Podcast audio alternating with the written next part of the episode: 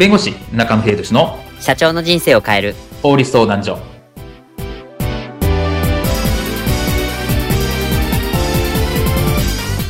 こんにちは。弁護士の中野秀俊です。こんにちは。アシスタントの堀内隆です。この番組は IT 専門の弁護士中野秀俊がこれはすぐに使える法律主に企業法務の知識を分かりやすくそしてちょっとコミカルにお伝えする番組です。よろしくお願いいたします。今回のテーマは無駄な努力を労力を不要にする外注契約で大事な5つのことです外注するシーンというのはまあどんな場合にでも発生いたしますまあ、とはいえ、まあ、外注パートナーからもしトラブルが発生したら、まあね、様々な労力がかかってしまいます。では、まあ、努力や労力をかけずにスムーズにする外注契約について今回お話を伺います。では、外注契約についてこういったシーンはありませんでしょうか？うーん、うーん。なんだよ。どうしたんだよ。うん。とか？な、何を言ってるんですか？もう社長、オンエア中ですよ。おおそうかそうかそうか。悪い悪い。んでどうしたんだよ何って、うんこの間社長がぶち上げた女性用補正下着、神ってるんはの LP なんですけど、外注したデザイナーが逃げ出しちゃいまして、マジか。マジなんです。あだからってお前が被ることも。の、実は契約書をきちんと巻かなかったんです。は？だから僕がこうしてリカバリーする羽目に、うじゃなくて尻拭いしてるってわけか。誰馬んだろ？まあとにかくお前は今無駄な努力をしている。外注契約の時は必ず契約書を巻くのはもちろん契約書はきちんと説明を明確にしないとこうした蒸発なんていつでもありえるからな。うわー。外注の時は必ず契約書をきちんと作る。いい勉強になったな。はい。あの、ところで社長、ん？なんだ？これ終わりそうもないんです。なので手伝っ相変わらず外注業者より逃げ足が早い。ガクン。今回のテーマは、無駄な努力、労力を不要にする。外注契約で大事な5つのことについてお話を伺います。はい。えっと、今回のこのテーマなんですけど、とある書籍がこのモチーフになってこのテーマを取り上げられたというお話なんですけど、一体どういった書籍なんでしょうか？はい、これあれですね、エフォートレス思考っていう本がありまして、はい今結構書店でも平積みになっている本なんですね。はい。で、これもともとあの、5、6年前ですよね、エッセンシャル思考っていう本があって、あれと同じ著者の方が書かれてる、まあ、続編第2弾みたいな、そんな本になってます。なるほど。うまく攻めましたね。またエッセンシャルの次にエフォートレスですか。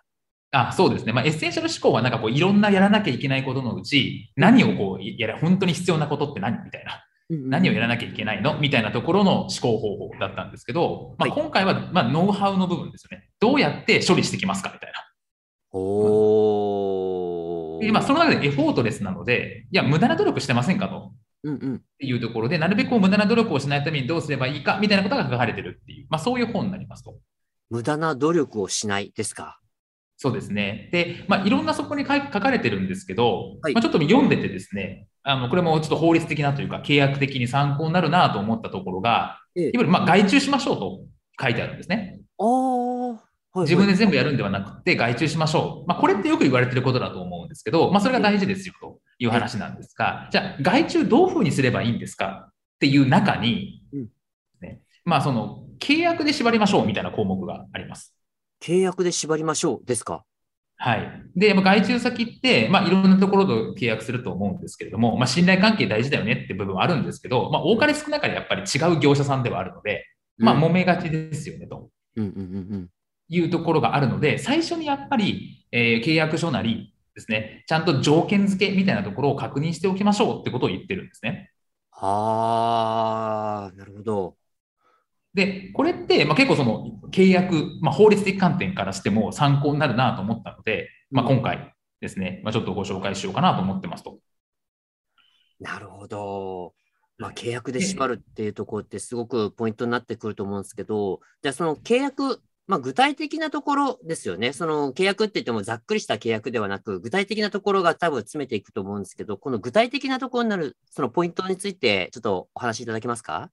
そうですね。まあ、この本の中では5つの観点でちゃんとまあ握っておく、えー、決めておくってことが必要だっていうふうに言われていますと。ええ。で、1つ目は結果。はい、結果。役割。役割。ルール、リソース、評価。で、この5つの項目でちゃんと握っておきましょうと言ってるんですね。ほう。で、まあ、具体的になんですけど、じゃあ実際どういうふうなところで、まあ、いわゆる外注の契約をする際に、えー、注意しなきゃいけないかって話なんですけど、例えば結果であれば、成果物は何なんですかとか。ああと作業時間どれぐらいなんですかみたいな。まあそういうところですよね。どういう結果を望んでるんですかってことを明確にしておきましょう。あれですよね。請負とか委任とか準委任とかの違いとかはここに当たりますよね。あそうですね、まあ、何を目的としてるんでしょうっていうところだと思いますと。で、次、役割なんですけど、まあ、これはもう仕様だとかですね、請負やった仕様とか、あとは作業内容とか、何をしてもらうんですかっていうところですね。業務内容と言ったりしますけど、そういうところかなというふうに思ってますと。で、ルールなんですけど、これはですね、もちろんその、えー、ルールなので、どういうふうな形でやっていきますかって話なんですけど、まあ、契約的に重要なのは NG なこと、やっちゃいけないこと、これを明確にするっていうことだと思います。あなるほど、なるほど。で、販売代理店だったら、こういうことは言わないでねとか、ここまでやらないでねとか、まあ、そういったところ、NG なことっていうのを決めておきましょう。で、次にリソースなんですけど、これは、まあ、経費の問題。どっちが経費分担しますとか、あと備品の扱いどうしますとか、どっちが用意しますかみたいな、そういうリソースの関すること。あとは評価のところで、これは例えば研修だとか、はい、あとその12人だったら報告書とか、はい、そういったものでどうやってその評価しますかっていうところですね。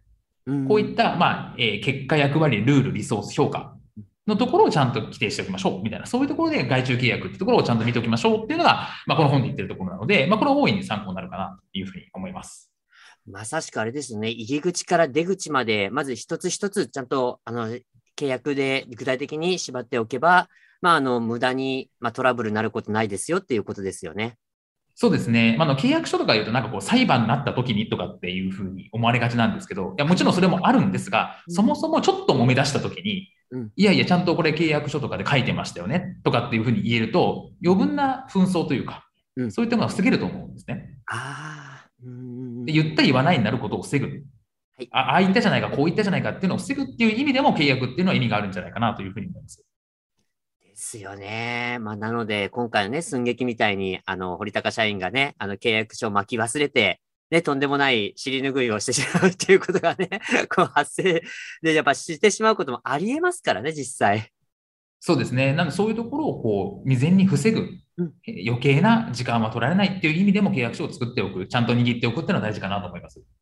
ですね。まあ、面倒かもしれませんが、ここをね、怠らないところで、逆に無駄な労力、努力を防ぐことができるところがありますので、ぜひ、あの、面倒がらずにやっていただきたいものですね。今回の弁護士中野秀俊の社長の人生を変える法律相談所はお役に立てていただけましたでしょうか？企業活動において気がつかないうちに違法になっていることやちょっとした法律の知識があれば一気に打開できるそんな法律のエッセンスをご紹介していきますのでこの番組をフォローいいねをお願いいたします。よろしくお願いいたします。ではまた次回をお楽しみに。ありがとうございました。ではまた